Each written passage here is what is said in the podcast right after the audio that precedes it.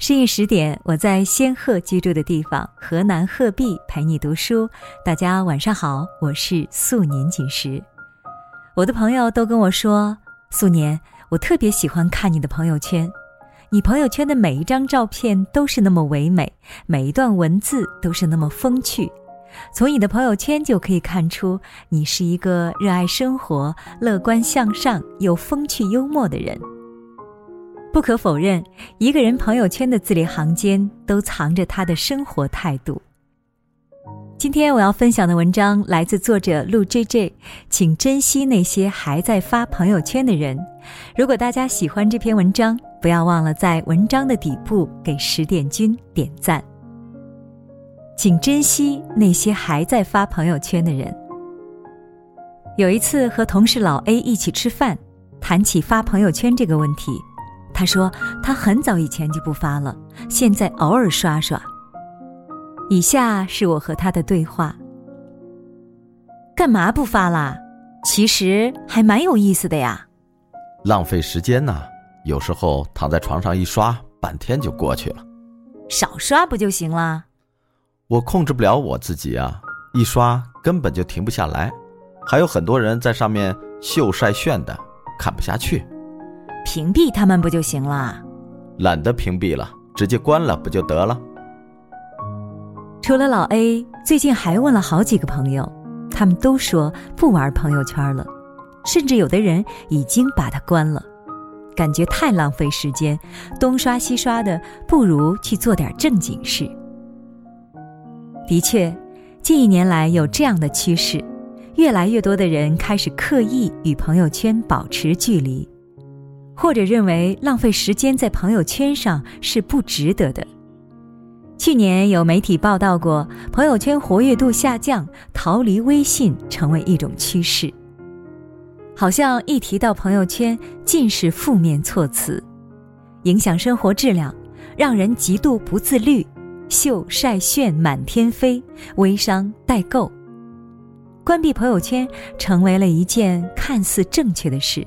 许多人试图从围城中逃离，于是说到这里，似乎应该给那些仍旧坚持在一线发朋友圈的人鼓个掌。关于朋友圈的负面说辞实在太多，我觉得是时候要为朋友圈赋予一些正面意义了。分享会触发愉悦，朋友圈是为有分享精神的人而设定的。分享行为本身也可以生产愉悦。如果你观察过那些吃饭前会拍照发朋友圈的女孩子，喜欢在演唱会上拿着荧光棒自拍的女孩子，在知名景点前撅嘴摆 V 字手拿自拍杆的女孩子，你就会发现，她们的嘴角都是向上扬的，他们的愉悦感在那一刻都是爆棚的。只要能带给你愉悦感和幸福感的东西，就是好东西。在朋友圈里爱分享的人，他们既表达了自己，也能将快乐的情绪传递。而且，朋友圈也是一种作品式的表达。我们每天都在参与世间的各项事物，发完朋友圈就是一个完美的总结。爱分享的人，心情都不会太差。朋友圈是记录，也是纪念。朋友圈本身就是一种真实的记录。有一部分热爱生活的人，他们发朋友圈本身就是为了满足自己的内心需要，不为了别人的点赞，不为了别人的褒奖，纯粹的为了记录。我在什么时候读了一本书，书里的某个句子令人惊艳，触动到我内心的某个部分，于是我发朋友圈。健身是我一直想做但没毅力去做的事，今天第一次尝试，健身完真爽，看见了不一样的自己，于是我发朋友圈。再如，冰箱里放了一些食材，我今天早晨用它们做成了美味的早餐，犒劳自己。关键是早餐的颜值还很高，拍在照片里五颜六色的真好看，我发现自己是个天才。为了庆祝平凡生活里的伟大胜利，发了一条朋友圈。就这样，你的每一次改变，每一次突破，都在朋友圈里留下足迹。生活呈现了新的样貌，就是记录，也是纪念。朋友圈提供了一种低成本的互动方式。现在大家都忙，想约个时间出来，不是那个没空，就是这个没空。一是成本太大，二是避免线下社交的各种延伸问题。朋友圈的互动方式决定人们可以在一个轻松的社交环境内愉快玩耍。你发个状态，我点个赞，一是表示我看到了，而且觉得很棒棒；二是告诉很久不见的朋友我还活着。在所有的社交关系里，有强关系和弱关系。强关系是需要我们支出一定的时间成本和精力成本去维护的，但弱关系不用。弱关系的维护，仅仅依靠朋友圈就可以做到。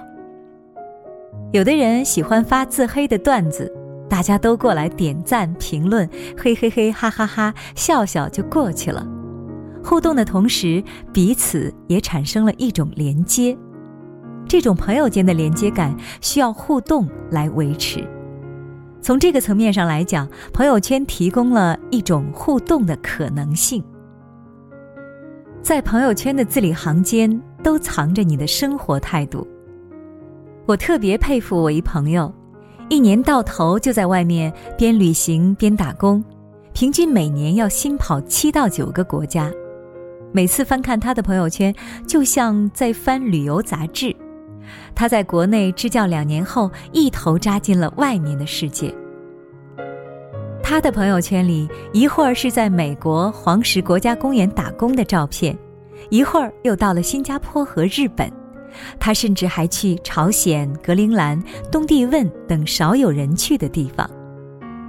他的朋友圈告诉我，这个世界上真的是有人把生活过成了诗。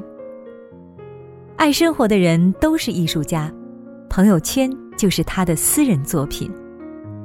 不同的朋友在圈子里展示生活百态，其实对你而言也是一种隐性的参考。你可能会在午后的某个瞬间不经意的追问自己：别人的生活是那样的，而你自己又值得过怎样的生活呢？哲学上有个说辞：一切的根源在于自我。面对同样一条朋友圈，不同的人会有不同的解读。有的人读出了炫耀、装逼、卖弄，但有的人也会读出正面意义上的东西。换句话说，你如果是一个狭隘的人，你看到的朋友圈不可能宽阔。近些日子，我遇到了很多关于朋友圈的负面说辞。有人说上面各种秀晒炫、微商横行，那就屏蔽啊，朋友。有人说刷朋友圈浪费时间。那就自律一点呀，朋友。比如我规定自己一天只看两次朋友圈，中午和晚上，半天不刷，全留在晚上刷，一次性刷完，可爽了。对这些人来说，真相也许是这样的：他们根本不是在讨厌朋友圈，而是在讨厌不自律的自己。有人嫌朋友圈太吵，越刷越焦虑。归根结底是自己内心的不平静。利用朋友圈消耗自己，一天什么正事都不干，就知道刷社交网站，从来没有试过管理时间、管理精力、管理自己。稍微完成点小事就逃回去刷刷刷，于是，一切的不如意都好像是朋友圈害的，其实是自己出了问题。对不起，这个锅朋友圈不背。内心嘈杂的人，就算躲进深山里，也成不了隐士。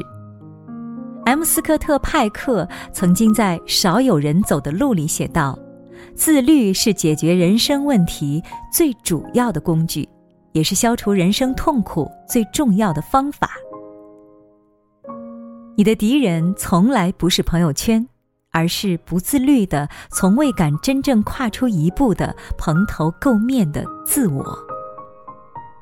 朋友圈本身无害，请珍惜那些还在发朋友圈的人。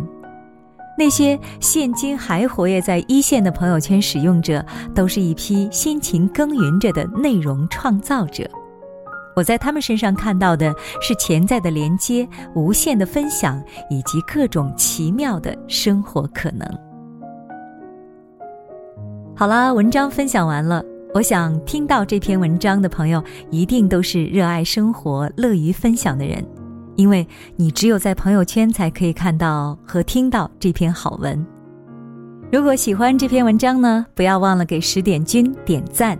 这里是十点读书，更多好文和好书可以关注微信公众号“十点读书”。如果你喜欢我的声音，也可以在文章的底部找到我的个人资料，关注我的个人微信公众号。每晚九点，我都会陪你度过一个有温度的夜晚。我是素年锦时，在河南鹤壁向你说一声晚安，再见。偶尔还能看见你最近的照片，你依然还是没怎么变。虽然不再有联系，再一次失眠，翻阅你的消息，忘记休息。你说工作太忙，没有什么分享，在意？你不经意说你怀念着过去，也许只有我能够体会那些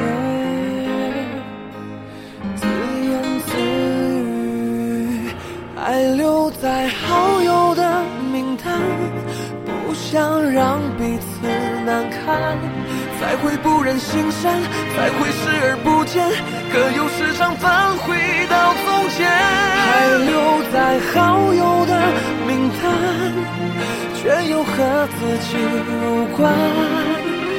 不肯留言，哪怕真的想念。和你好久不见，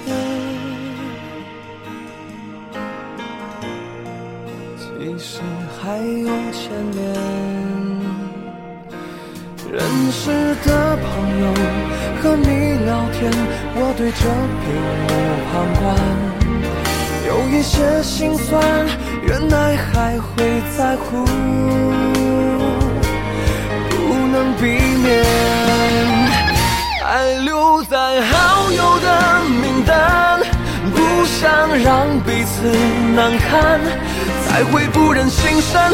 才会视而不见，可又时常返回到从前。还留在好友的名单，却又和自己无关。不肯留言，哪怕真的想念。你应该都知道，说的那些电影，写在了朋友圈。都是你最熟悉的画面，还留在好友的名单，不想让彼此难堪，才会不忍心删，才会视而不见，可又时常返回到从前，还留在好友的名单，只有和自己无关不看留言哪怕真的想念。